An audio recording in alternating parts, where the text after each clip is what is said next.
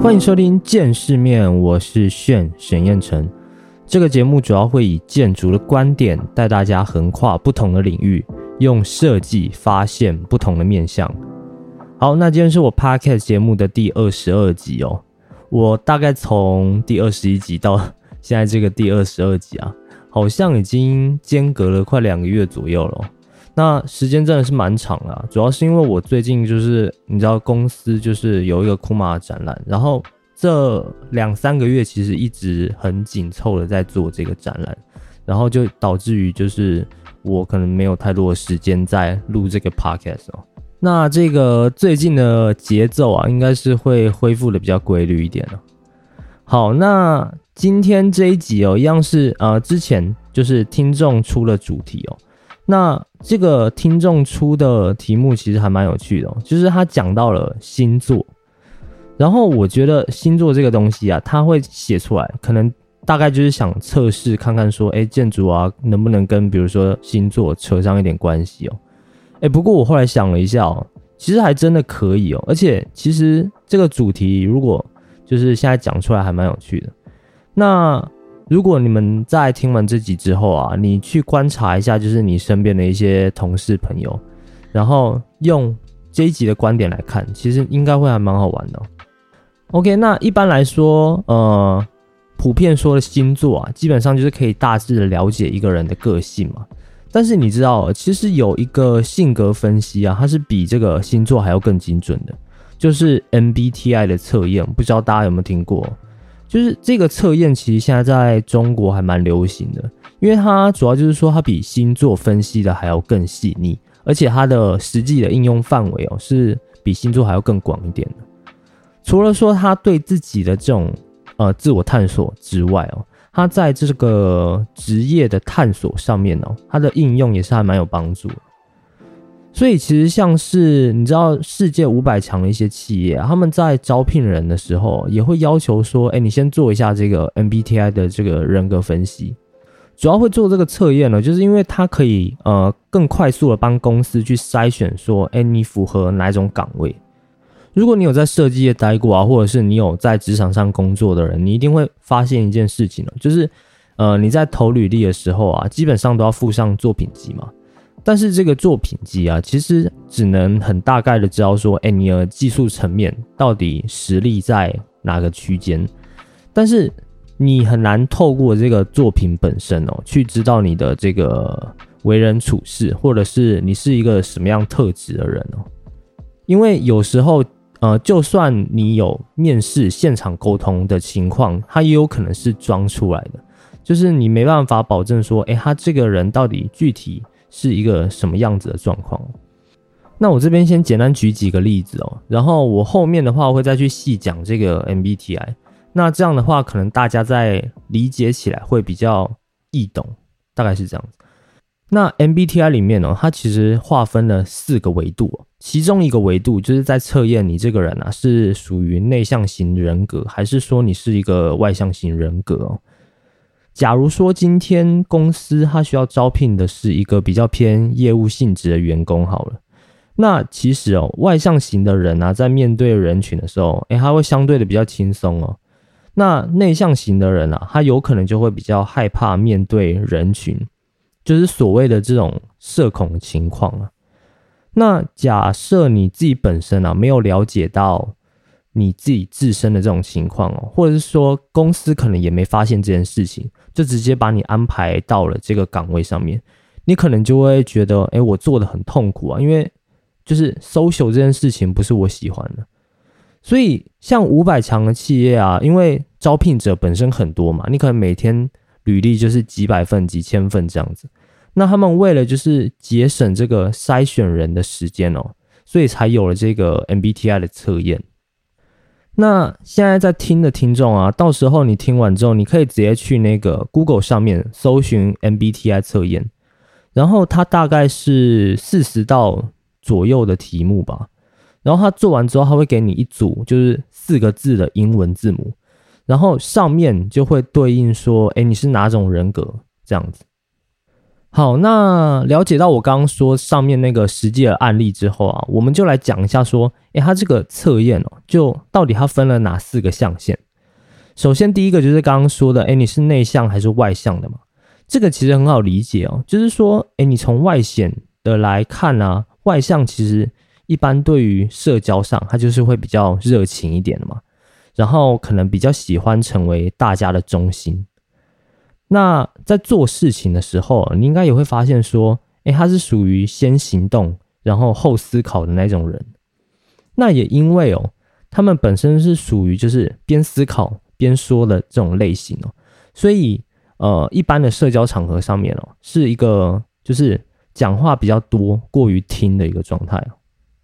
那内向型的人就是整个反过来啊，这种人格一般就是比较不会喜欢引人注目嘛。然后做事情的时候，一般都是倾向就是，哎，我先思考完，然后我想好我要讲什么之后，我再来行动。所以你会发现哦，假设你在办公室里面啊，或者是职场上面，你会发现内向型的人呢，基本上就是听的时间会比说的时间还要多。那这个东西其实也是有比例关系的，就是你要看比例。是极度内向的人，还是稍微有点内向的人？这种就是还是有一个区间的差别哦。好，那刚刚那个是第一个象限嘛？那我们接下来来说第二个象限哦，就是呃接收讯息的方式，就是你是属于感觉型的 S 还是直觉型的 N？那这个 S 还是 N，它有什么区别哦？我自己觉得其实还差蛮多的，就是。呃，感觉型的人啊，一般比较倾向就是具体有形的东西哦，然后比较重现实面，就是说他对于一个事情的描述啊，通常会比较循序渐进一点哦。但是如果是刚刚讲直觉型的 N，他就会跟他完全相反，就直觉型的人其实更重视的是创造力跟想象力哦，然后很喜欢学习各式各样的技能啊。然后，一般在描述事情上面也是会比较跳跃式的。那其实从我刚刚讲的这两个描述里面呢，你大概就能想象得出，哎，不同职业的影子哦。那这个东西等我全部之后讲完之后啊，我们再综合起来看一下，你就会发现，哎，这个描述的轮廓越来越清楚。好，那再来讲到第三个象限哦，就是处理事情的方式。你是属于思考型的 T 还是情感型的 F？这两个区别是什么？呃，思考型的人通常会比较重视你做事的时候有没有符合逻辑，然后有没有大家都公平。所以其实，在这种就是一视同仁的这种公平原则下，有时候就会被别人觉得少了一点情感的因素在里面，然后就会让别人觉得说，哎，你好像比较冷酷一点哦。然后对别人比较不关心一点，我相信如果你是思考型的人格，大概都会认同我这句话哦，就是说，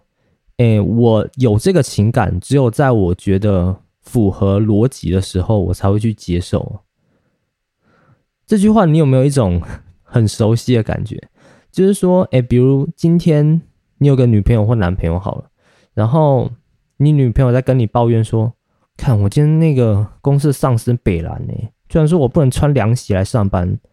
看我凭什么管我穿着啊？莫名其妙。然后你思考了一下，你就用分析的方式跟他讲说，嗯，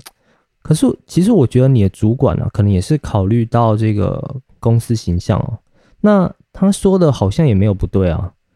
结果你讲完哦，你女朋友更生气，她说：“那现在是怎样？你现在站在他那边是不是？”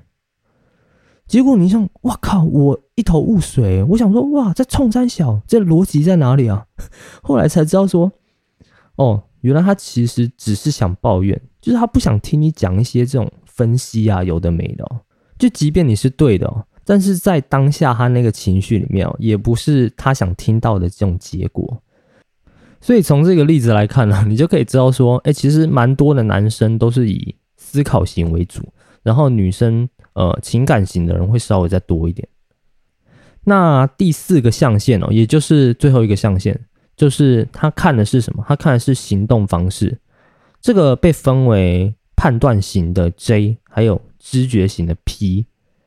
那这两个主要的区别是在于做事情的方式哦。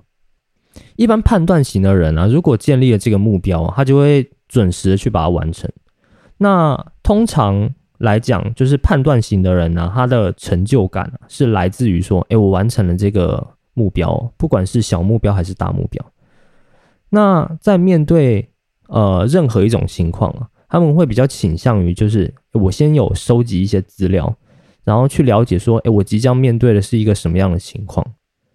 那知觉型的人呢，刚好就是跟刚刚的判断型相反了，他们其实更倾向于探险，然后还有这种未知性。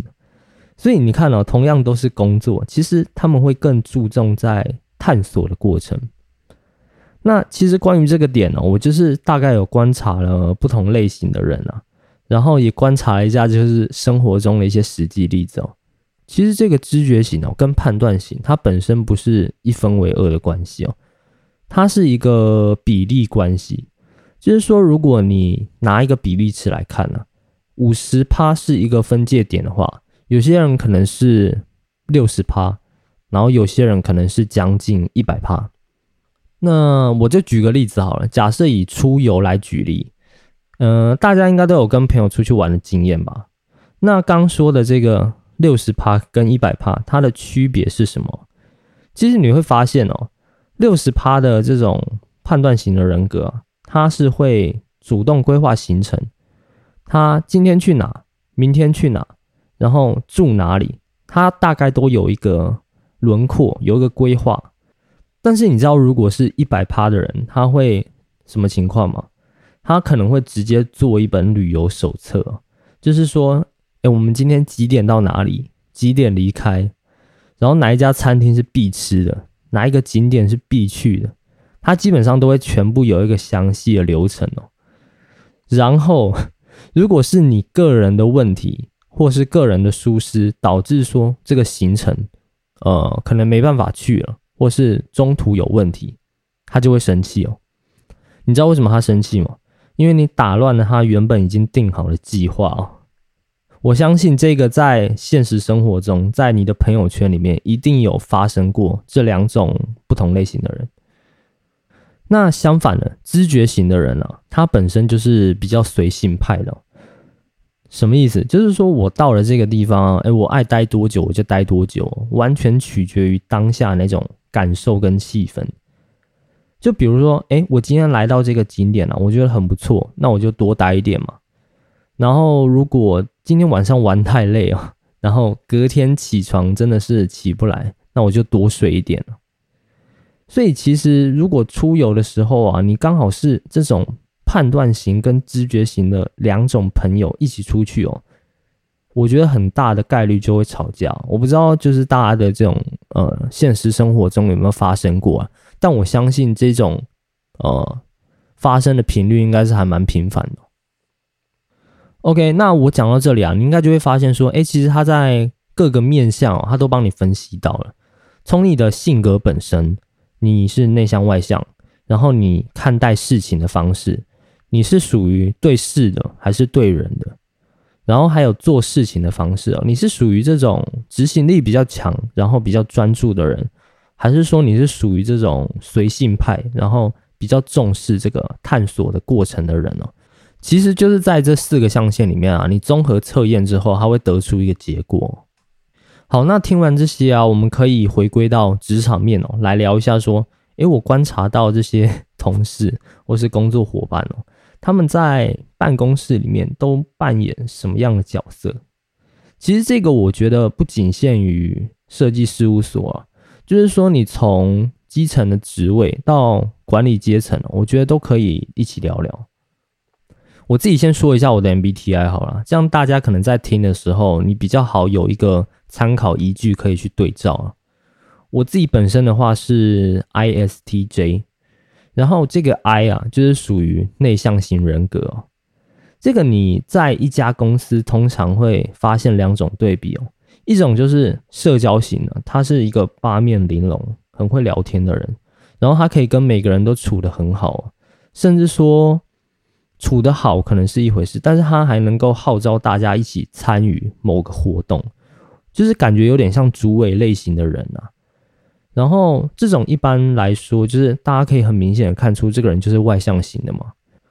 那我稍微就跟这有点相反了，就是说八面玲珑的社交其实不是我的强项哦。这个并不是说我很容易据点别人哦，不是，是说我更倾向于人少一点，或者是这种一对一的聊天情况，呃，对我来讲是会稍微比较舒服一点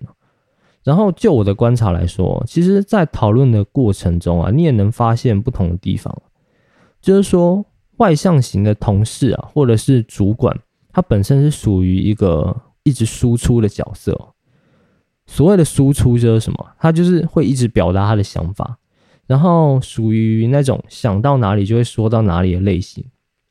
然后我就发现说，哎，我好像没有办法一直讲、一直讲、一直讲。其实我基本上会比较倾向于听完一些意见之后，我需要先沉淀一下，然后在脑中。思考好一阵子之后啊，我再给出一个我自己觉得比较周全的呃想法。比如说这份文件呢，我提交出去之后，它会不会有一些逻辑的漏洞啊等等的？但是这个比较不好的地方就是，呃，其实有时候会不小心往太细的地方去钻哦。这个意思是什么？就是说有可能现阶段啊，我们还在一个比较大的框架里面去思考，但是我可能已经不小心往太细的地方去设计了。其实有时候就会造成说全局的这种洞察力哦不够敏锐啊。我在这边可能举个例子，大家就可以比较好明白说，诶，我刚刚说的是什么样的状态哦？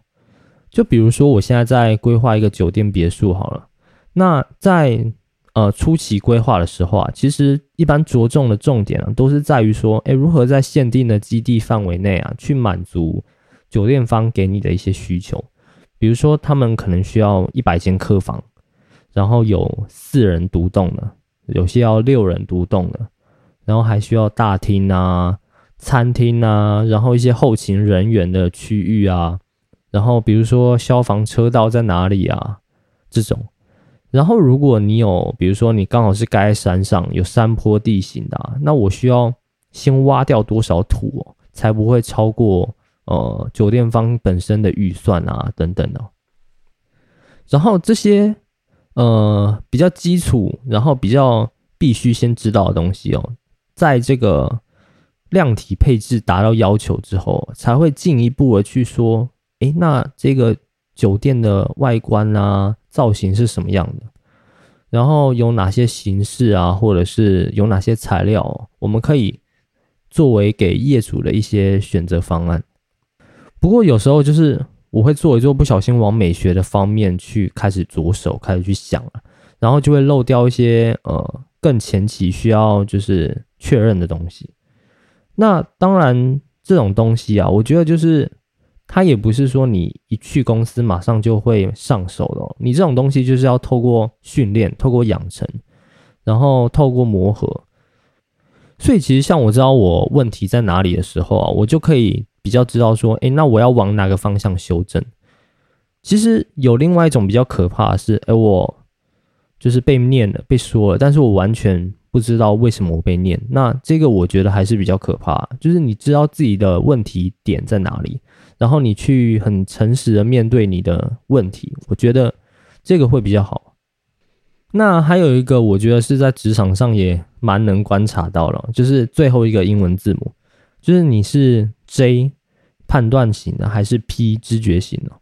那像我刚刚说我是 ISTJ 嘛，所以我就先以这个 J 来举例哦。就是我接收到一个工作任务啊，或者是我要被指派去做哪些工作的时候，其实我会下意识的去把它规划好。